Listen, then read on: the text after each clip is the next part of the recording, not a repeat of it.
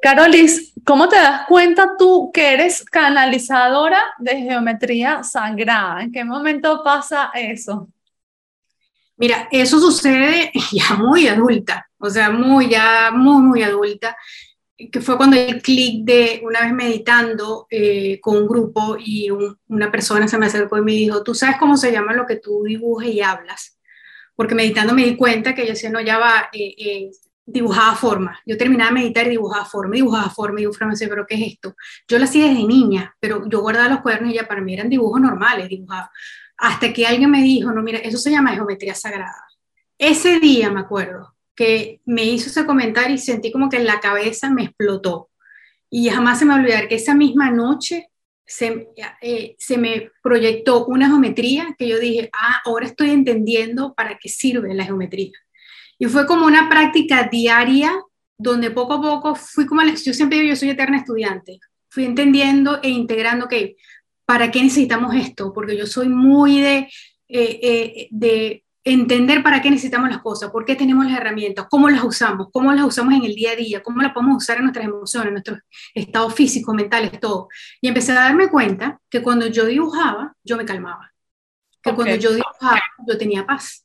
Y ahí fue, eh, empecé a entender entonces con los dibujos y mostrándosela a varias personas que están un poco más avanzadas que yo en el tema, diciendo, mira, ¿qué, ¿qué, ves tú aquí? Y entonces empecé a comprobar de que no solo me sucede a mí, sino que le sucede al otro también. Ok. Quiero que profundicemos con respecto a ese tema, ¿qué es la geometría sagrada? ¿Para qué sirve? ¿Cómo nos puede ayudar? Y todo eso. Comenzamos. Ok. Expansión.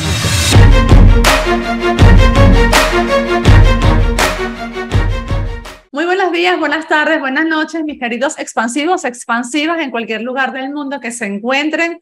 Primero que nada, agradecerle por todos los comentarios, los likes, las suscripciones y, bueno, los, los avisos que dejan en la campanita. Gracias por su interés en Expansiónate. Para quienes no me conocen, mi nombre es Bea García Ares, soy la autora, escritora, bestseller del libro Eres Reditable, un libro que te ayuda a transformar tus creencias y a convertirte en la persona que necesitas ser para lograr las cosas que deseas ser. Un libro escrito a partir de una experiencia de transformación personal y del cual se desarrolló un método, una metodología sencilla de cuatro pasos. Hoy estoy súper bien acompañada de Carolina Naranjo. Ella es canalizadora de geometría sagrada y también es artista visual. Bienvenida, Carolina. Gracias, Bea. Gracias. Qué bueno tenerte aquí. Entonces, vamos a comenzar por que nos expliques qué es la geometría sagrada. Mira, la geometría sagrada te lo voy a explicar desde mi punto de vista donde yo lo he vivido.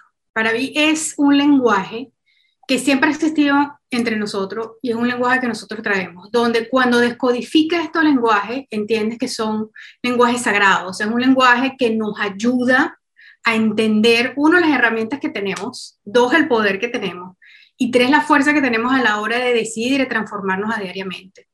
La geometría, eh, sobre todo, ha sido como una puerta o una llave para el mundo de entender de que somos más de lo que nos han dicho que éramos, de que tenemos un poder interno que no reconocemos hasta que tocamos la puerta y la abrimos, y que es una herramienta que la podemos usar a diario, pero a diario cada segundo en pro a nosotros, en pro a, buscar ese balance, esa paz que tanto buscamos, ese equilibrio que tanto buscamos en todos nuestros espacios. Yo siempre hablo del espacio espiritual, hablo del espacio físico, hablo del espacio mental y hablo del espacio emocional. Ok, ¿y cómo podemos utilizar entonces la, la geometría sagrada en nuestro beneficio?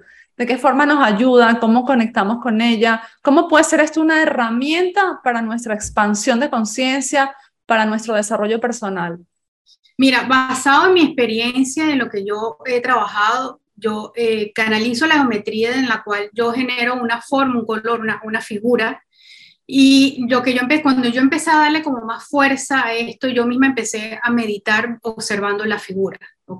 También me di cuenta que cuando no lo observaba, yo sentía que esa energía o ese momentum o, como lo quieres llamar, esa frecuencia se me seguía manteniendo a mí en el cuerpo. Entonces yo pasaba, si yo meditaba en la mañana o meditaba en la noche o en el momento que meditaba, yo pasaba como, no, como una calma donde a pesar que yo pudiese tener un día bastante agitado y con muchos problemas o, muchas oportunidades de resolver algo, yo no perdía el foco de las cosas, sobre todo mantener el foco. Y empecé a entender que esta era una herramienta que yo podría usar todos los días para, sobre todo, yo como digo yo, mantener las aguas, que aunque las aguas se alboroten, yo estoy calmada dentro de la tormenta.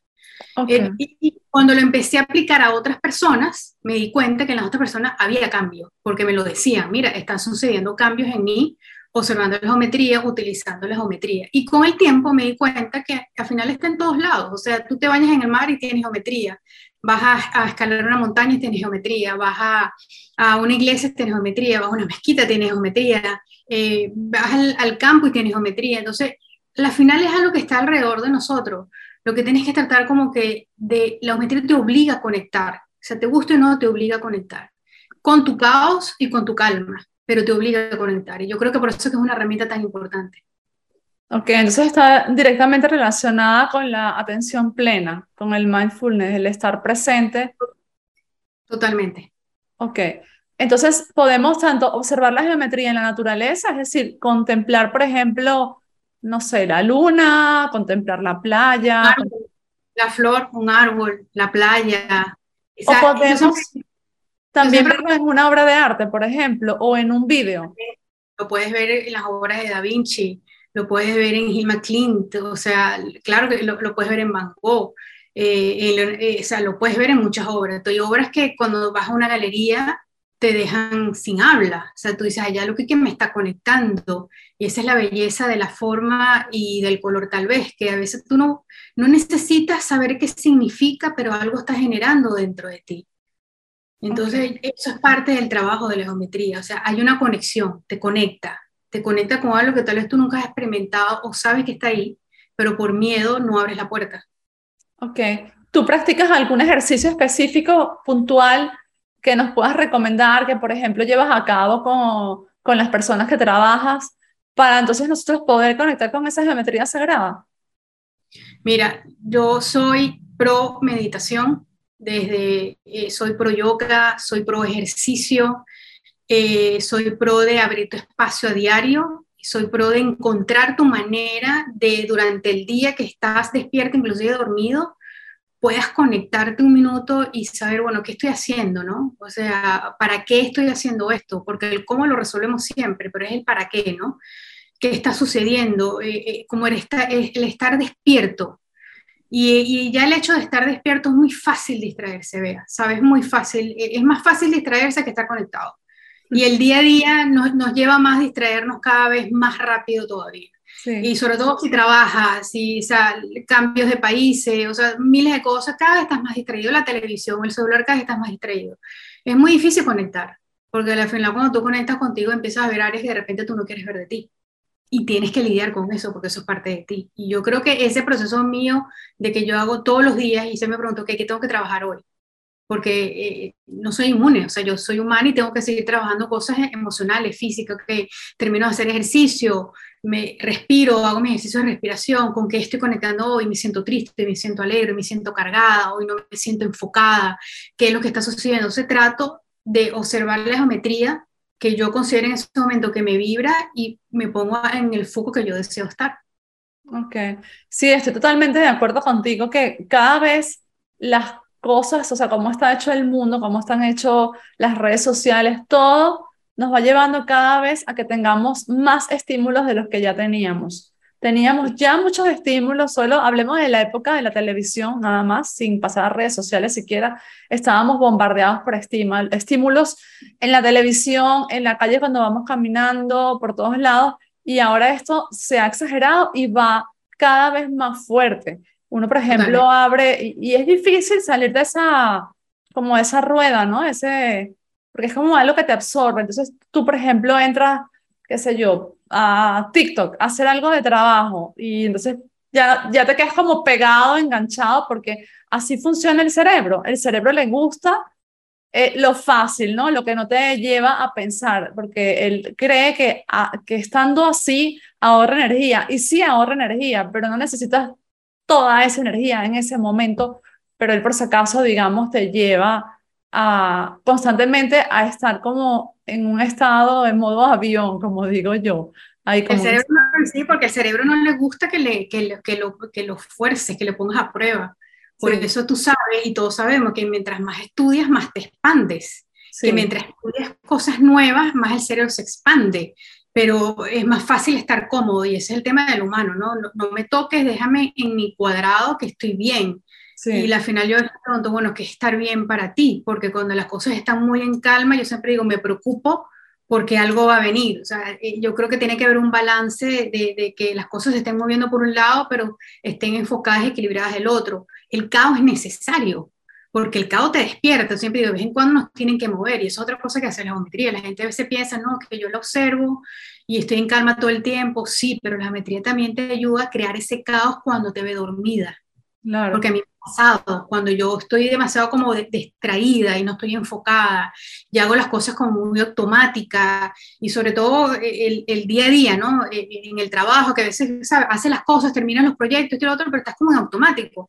Y a veces me pongo a meditar y conecto con una energía que digo, ya va, ¿qué pasó aquí? Y me olvidé de mí. Sí. Me olvidé. así. E, ahí mismo te pegan la electricidad y, y ahí es cuando entonces despiertas. Y Además, es, es súper fácil cuando nos sentimos mal, deprimidos, estresados. Eh, lo más fácil es quedarnos viendo un aparato, el teléfono, la tele. Nos hace víctima, quedarnos en lo víctima, ¿no? Y, sí. conectar eso que quedarnos en la víctima, porque yo digo que los aparatos son como las víctimas. Es como la, el, la comida, la víctima. Entonces es más fácil quedarnos en la televisión y quedarnos con el celular en la mano y estarnos comparándonos y mira este y quedarte y quedarte y quedarte y es alimento. Pero cuando sales de eso, y, te sales de esa área y empiezas en verdad a ver, bueno, ¿qué quieres tú? ¿Qué quieres tú de ti? Cambia el juego. Sí, y a veces ni siquiera es que te sientes víctima, a veces es que simplemente no quieres seguir pensando en eso que te atormenta. No, ¿Sabes? O sea, simplemente, bueno, quieres despejar la mente con otra cosa, pero el seguir despejando la mente con algo que es superficial, digamos que no te va a ayudar a salir de donde estás. ¿Qué recomendaciones puedes ofrecernos tú para conectar con esa geometría sagrada, para conectar con lo que somos en esencia, con nuestra sabiduría? Mira, sinceramente no tengo como recomendación, para serte sincera, porque yo sigo aprendiendo de la geometría. Lo que yo sí sé que yo he experimentado y experimenté las personas que han trabajado la geometría conmigo, eh, es como ese vaso de agua que necesitas todos los días.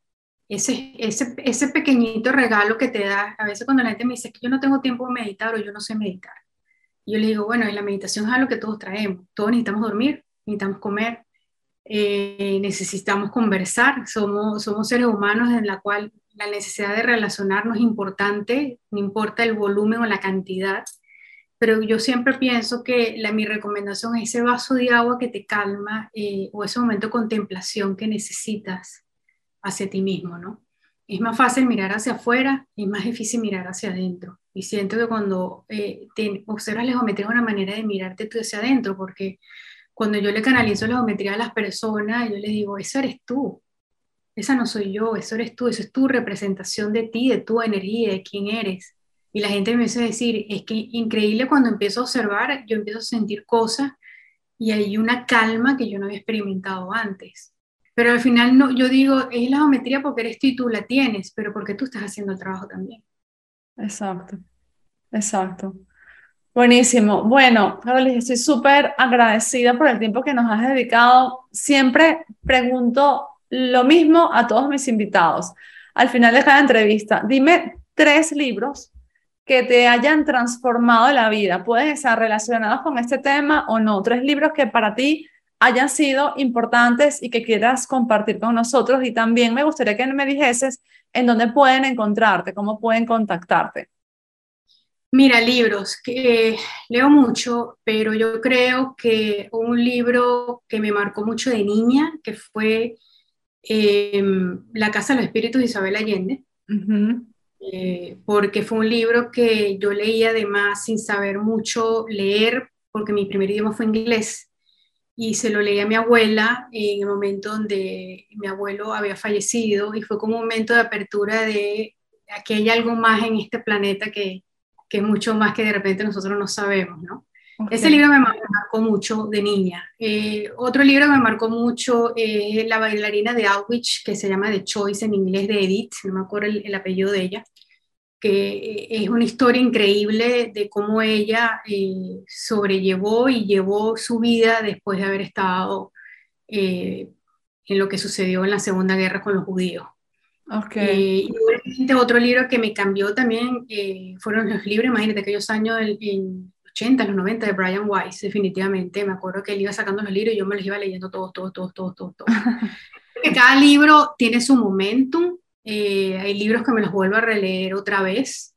Eh, y hay libros que creo que te marcan porque cambian y otros que te marcan porque necesitas estudiarlos, ¿ok? Pero yo creo que esos libros sobre todo hicieron, como marcaron varias etapas de mi vida donde supe que al final lo más importante de uno es transformarse y amarse más a uno mismo cada día. Así es. ¿Dónde pueden encontrarte? Mira, mi Instagram es gfractalis, eh, mi página web es gfractalis.com y por ahí me pueden escribir un DM o un correo perfectamente y ahí voy a estar y yo respondo. Yo soy la que responde los propios correos. Buenísimo. Bueno, muy agradecida contigo a todos mis queridos expansivos y expansivas. Gracias por estar aquí una vez más. Si este episodio les ha gustado, por favor compártanlo denle like, dejen sus comentarios, hagan sus preguntas, que por aquí son todas bienvenidas. Eh, un beso, un abrazo, gracias y seguimos en contacto. Chao, chao. Gracias a ti, Bea.